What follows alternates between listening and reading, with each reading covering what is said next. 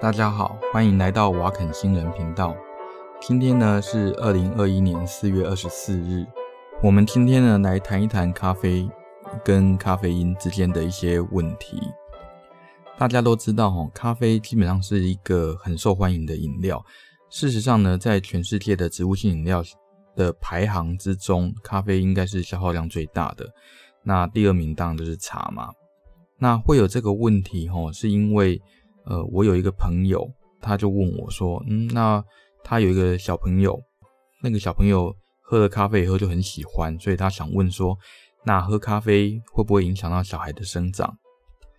那个朋友会有这个问题的原因，是因为他知道咖啡因会增加人体里面钙质的排泄，那这个排泄主要是经由肾脏啊。那我们都知道，钙基本上是构成人体骨骼最重要的成分之一。所以呢，如果你没有办法控制你的钙质流失，也没有办法再补充你的钙质的话，那基本上就很容易造成骨质疏松。哦，这个基本上是有人体实验证明的，就是说，如果你钙质流失过多，或者是说你补充的钙质不够的时候，那比较容易骨质疏松。所以。套在小孩身上的话，就是如果你喝了咖啡，然后造成呃肾脏里面的那个钙质流失比较多，那是不是会造成小朋友的骨骼发育呢？会不会比较迟缓，或者是说受到影响？那么要回答这个问题，事实上还是得从头看起啦。呃，第一个哈，就是咖啡因它会不会造成钙质的流失？那以动物实验来看的话，这个事实上在几十年前就已经证明会，也就是说，你多喝了咖啡，那基本上会增加很多的钙质的流失。再来一个问题，我们刚刚说，呃，钙质流失的话会增加骨质疏松的机会，哦，那这会不会呢？这个问题也是会的，好，就是钙质流失会增加骨质疏松，但是再来一个问题。那喝咖啡会不会造成骨质疏松？这个问题就真的非常有趣了，应该说算是非常 controversial，呃呃，就是非常模棱两可。为什么呢？因为最早的比较早以前的研究，哈，甚至像一些很有名的 cohort study，呃，所谓 cohort study 就是世代研究啦。那它是一个呃前瞻性的一种研究，内科里面的心脏科最有名的一个。呃，世代研究我们叫做 Framingham Study，就是反正就是 Framingham Study，美国的 Framingham Study。那事实上，他们对咖啡因这个问题，事实上也有呃稍微检查过。他们发表在一九九零年的那个 American Journal，就是美国的流行病学杂志。那他们也看起来哈，就是说喝咖啡的话，哦，每天喝二点五杯咖啡的人，跟每天零到一杯咖啡的人比，那他们会增加髋关节骨折的机会。但是呢，这个效果只出现在六十五岁以上的女生，所以男生没有什么问题。然后另外一个世代研究啊，这个比较特别，这是呃护理师团队做的，所以不是只有医生或者是科学家可以做，护理师事实上也是可以做啊。那这个是全世界最大的 cohort，那他们发表在呃一九九一年的。呃，美国临床营养学杂志，那他们发现吼，就是如果把每天喝咖啡大于八百一十七 milligram 的组跟一百九十二 milligram 的组这两个组来比较的话，那么髋关节骨折的机会，哦，是喝比较多咖啡的人是大概二点九五倍，但是呢，这只有髋关节骨折，而且只有女生有差。我们知道骨质疏松会造成一些地方骨折，包括说像呃脊椎啦，哈，或者是手臂啦，哈，这些地方的骨折。那这个研究看起来是完全没有差。而另外一个发表在《新英格兰医学杂志》的研究，哈，它是也是一个骨质疏松的一个 registry 一个登录啦。那我讲结论就好了，简单的说就是每天如果喝一杯，就是它是设一百九十 milligram。哦，每天一百九十 milligram 的话，那基本上跟髋关节骨折反而有负相关，也就是说，喝咖啡对髋关节骨折有一点点保护的效果。那我们来刚刚看的都是白种人，那我们来看一下哈，那像日本的研究，它是看茶哦，茶跟髋关节骨折的话，他们发表在一九九七年，有四千多人，那追踪了十二年到十四年，那发现咖啡或者茶基本上都跟骨折没有关系。然后另外一篇发表在一九九七年的，它的对象目标是挪威的中年人，那发现哦，如果你一天喝了九杯以上的咖啡，那就跟髋关节骨折会比较有关。那这个比较，这个研究比较特别的地方是，他有去看这些人，那他们对于钙质的吸收，发现哦，钙质的吸收跟咖啡因吸收基本上是没有关系的，所以喝咖啡不会影响到钙质的吸收。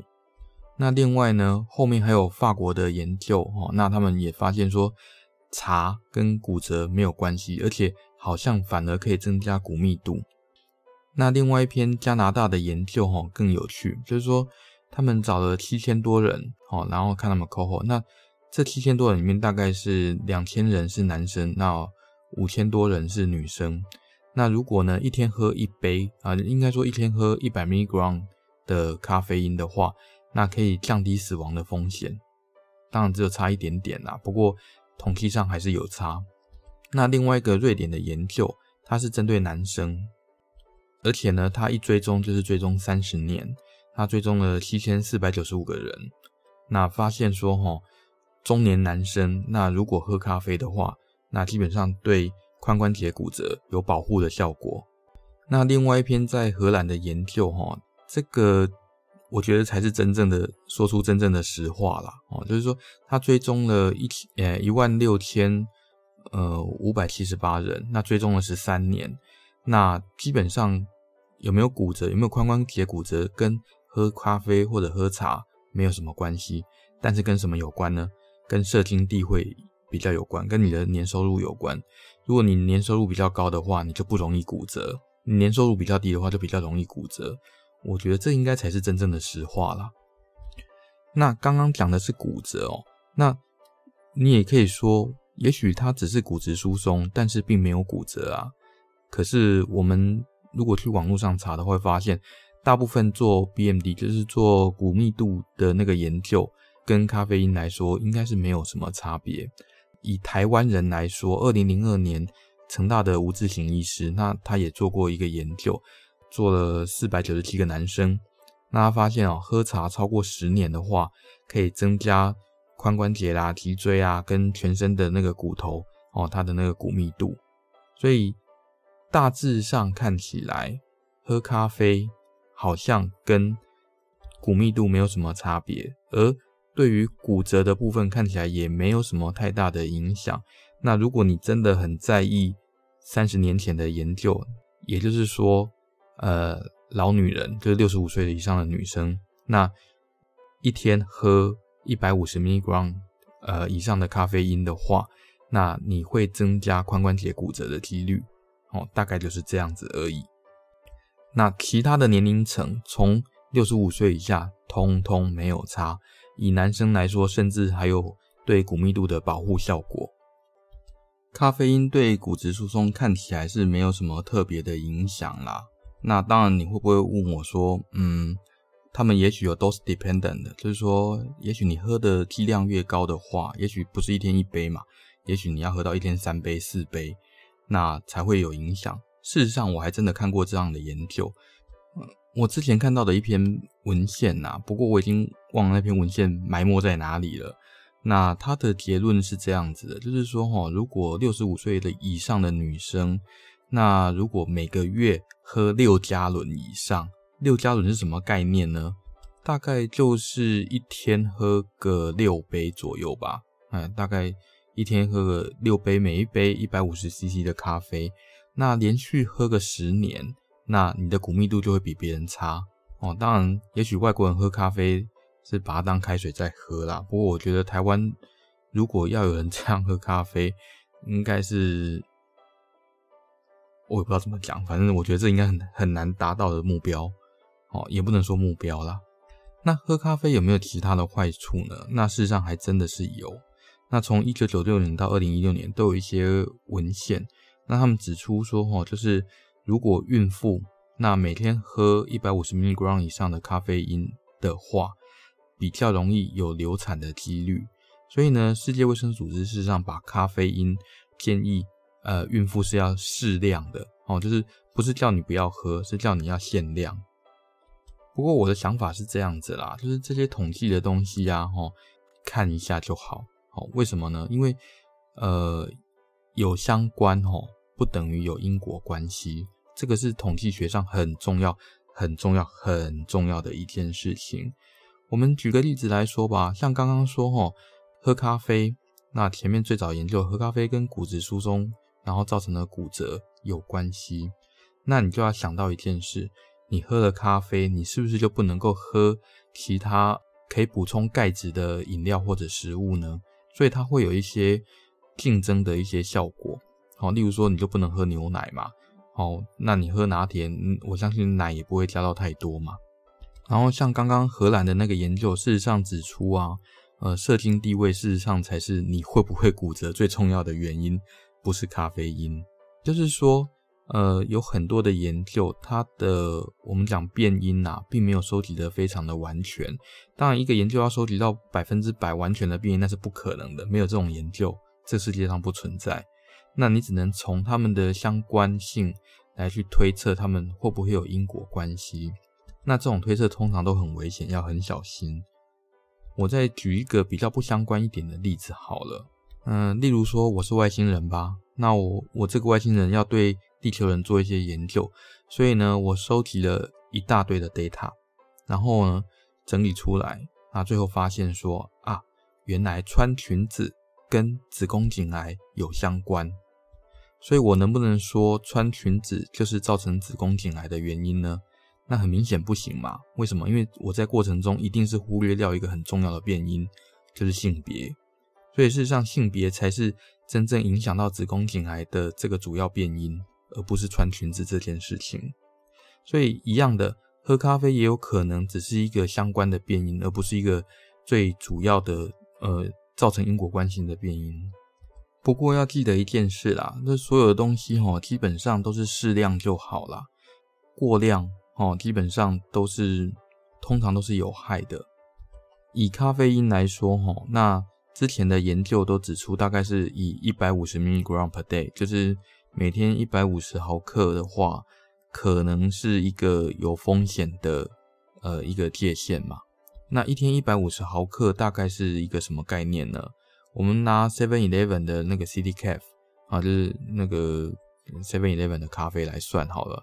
那它的冰美式好像是一百到两百之间，呃，milligram。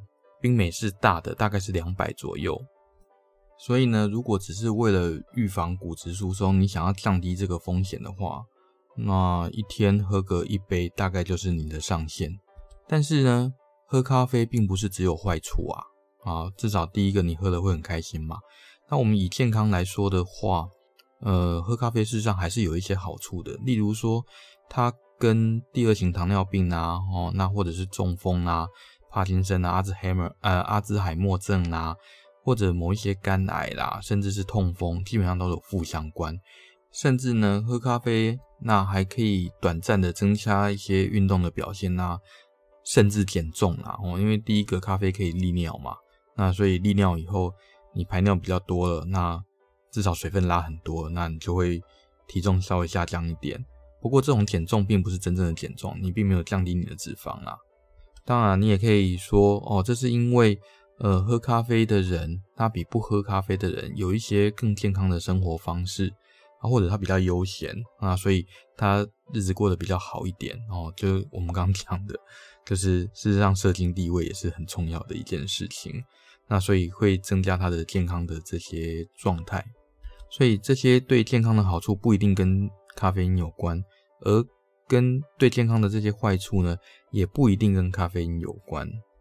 那回到一开始的问题，那咖啡因对小朋友的生长会不会有那种延缓的效果呢？那当然，以目前的科学证据来看的话，应该是没有。所以小孩是可以喝咖啡的。但是呢，如果你想要避免呃一些相关的风险发生的话，喝是可以喝啦，但是还是要限量。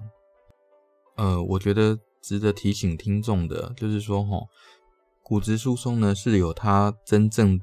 直接相关的临床风险因子，例如说年龄啊、性别啦，吼或太瘦，哦，那或者是你已经有那个髋节呃髋关节骨折啦、脊椎骨骨折等等、腕部骨折等等，或者是说呃爸爸妈妈有髋关节的骨折，这当然就是跟遗传有关嘛。还有抽烟啊、喝酒啦、哦药物啦、哦长期卧床，呃或者是因为脊椎损伤等等，或反正就没有在动啦，哦僵直性脊椎炎等等。那这些才是真正骨质疏松的主要临床风险因子啊，所以呢，与其担心咖啡因啊，那不如担心吼那些真正会影响骨质疏松的东西，我觉得这才是重点。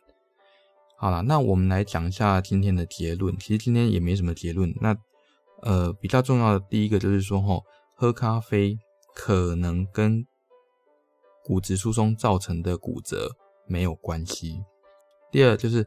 喝咖啡跟骨质疏松本身可能也没有什么关系，但是有一些研究发现，呃，喝咖啡可能跟男生啊，尤其是男生喝咖啡或者喝茶，那增加这些咖啡因的吸收的话，它会有增加骨密度的机会。